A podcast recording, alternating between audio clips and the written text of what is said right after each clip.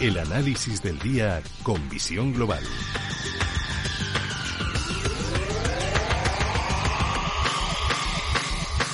Y saludamos a Mark Rives, cofundador de Blackberg. Mark, muy buenas noches. Muy buenas noches. Mira, quiero acordarme de cómo se llamaba el Bitcoin y está por encima de los 20.000 dólares. Esta, cabeza ya llega a un momento que necesita, necesita desconectar. Dime. Yo creo que yo creo que este año eh, antes me pasaba para no recordar ni el día que estamos, ¿eh? porque tanta tensión, tanta intensidad, tanto tiempo en casa, al final perdemos el orden de las cosas y, y, casi que lo mejor de este año es que ya se acabe y que el próximo, cuando menos, sea normal. Sí, ¿eh? exactamente. Bendita normalidad. Esa, no sé si la de antes, pero es verdad que echamos en falta cosas que, que nos han pasado y, que ahora, bueno, pues no, no está la situación. Pero bueno, es cierto que el panorama sigue siendo incierto, lo, lo ha dicho el presidente de la Reserva Federal, Jerome Powell. Las previsiones económicas son un poquito mejores que las de meses atrás.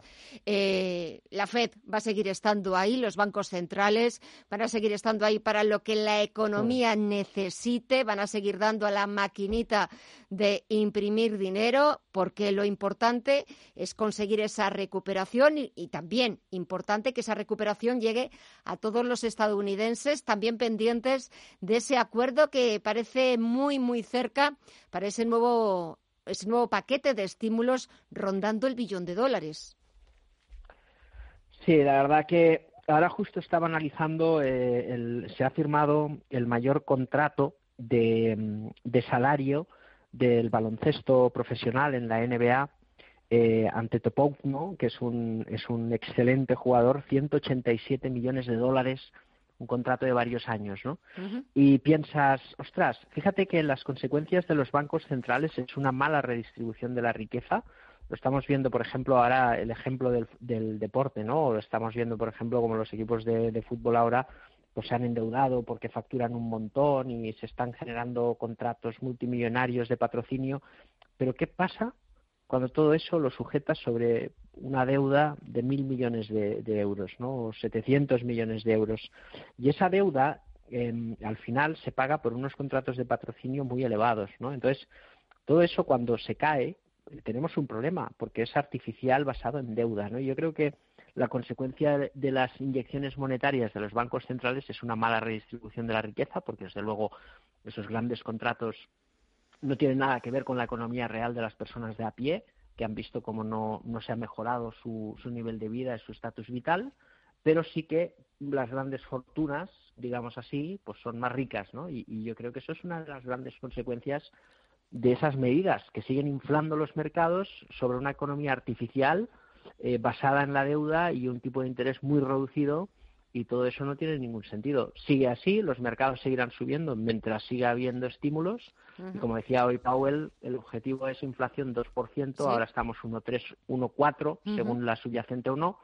Y en este sentido queda muchísimo margen para seguir viendo una economía totalmente dopada con estímulos que seguirán pues eh, provocando efectos como el ejemplo que te decía antes ¿no? del, del, baloncesto incluso del fútbol aquí en España de mucha deuda muchos contratos pero todo artificial que en algún momento pues eh, pesará ¿eh? sobre sobre estos casos. Si hubiera que hacer un balance, es cierto que nos acercamos ya a este final de año y este, mm. esta semana es la última de Visión Global. Empezamos eh, programación especial a partir de la próxima semana, de Navidades. Volveremos con más ganas, con más fuerzas en 2021, pero lo mejor y lo peor con lo que te quedarías de los mercados, de lo que te ha enseñado, lo que has aprendido este 2020, Marc. Bueno, que una cosa es el precio, otra cosa es el valor, que cuando hay un crash, evidentemente, como lo que ha habido, uno siempre tiene que mantener la cordura, porque si sales fruto del pánico estás perdiendo la razón en, los argumentos de, inversión. Esto es un mercado que tiene liquidez, pero también, aparte del mercado, estamos invirtiendo en empresas sólidas que son capaces de capear crisis, como también se ha visto.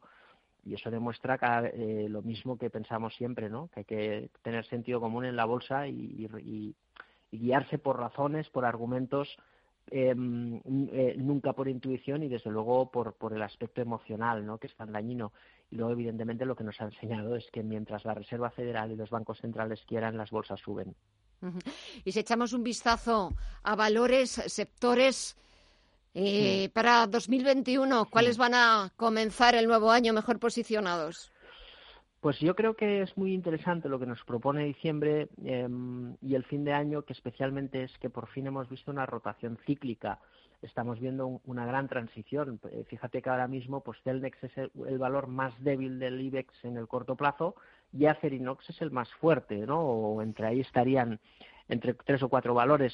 Eso significa que hay un cambio y ese cambio tiene que ver sobre todo, yo creo, con un cambio de actitud que es pasamos de un entorno de políticas eh, monetarias a un entorno que además recoge estímulos fiscales y eso sí que genera inflación en la economía real, que no la especulativa. Eso sí va al bolsillo de verdad, si se usa bien, si tenemos un gobierno que, que no sabe usar los fondos europeos, pues será un tapón pero si eso arranca, pues tenemos un cambio, es algo positivo. ¿eh?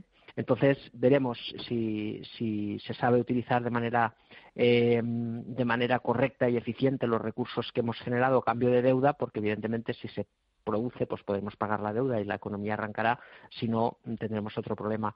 Pero bueno, yo creo que eso se nota en el mercado y el próximo año probablemente sea un mercado más de valor que de crecimiento, probablemente en el próximo año sea más un, eh, mercado cíclico que no un mercado de, de, crecimiento. Pues sabes también cómo despediría yo este 2020, dándos las gracias a ti y a muchísimos otros que nos acompañáis todas las semanas, que nos dejáis vuestro tiempo, que intentáis ayudar a todos nuestros oyentes eh, con vuestra experiencia, con vuestro saber hacer. Y quizás es verdad que este año ha sido un año atípico, un año terrible, pero Marc, muchísimas gracias por estar siempre ahí, por tu disposición, por tu sentido común, por los análisis y te deseo una feliz Navidad y un comienzo de 2021 que sea muchísimo mejor de lo que ha sido este 2020. Mar Rives, cofundador de Black Esperemos. Un placer, como siempre. Muchísimas gracias y feliz Navidad. Igualmente a todos. Visión Global. Los mercados. Bontobel Asset Management patrocina este espacio.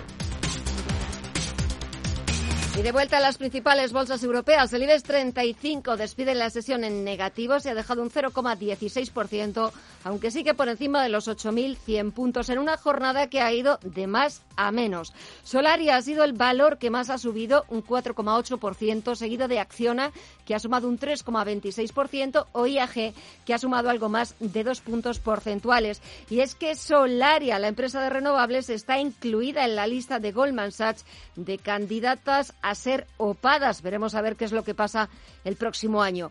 Repsol ha aprobado una nueva estructura directiva para abordar los retos de su estrategia 2025. Que dotará a la compañía de mayor agilidad en su transformación, aumenta su capacidad para poner al cliente en el centro de su actividad, impulsa el desarrollo digital y facilita la ambición de ser líderes en la descarbonización. En esta nueva energización, Luis Cabra será director general de Transición Energética, Sostenibilidad y Tecnología además de adjunto al consejero delegado. Y Sabadell última el relevo de Jaume Guardiola por César González Bueno, el directivo que trajo ING a España hace 20 años. La continuidad de Guardiola de 63 años como consejero delegado ya se tambaleó cuando BBVA anunció conversaciones de fusión con el Sabadell.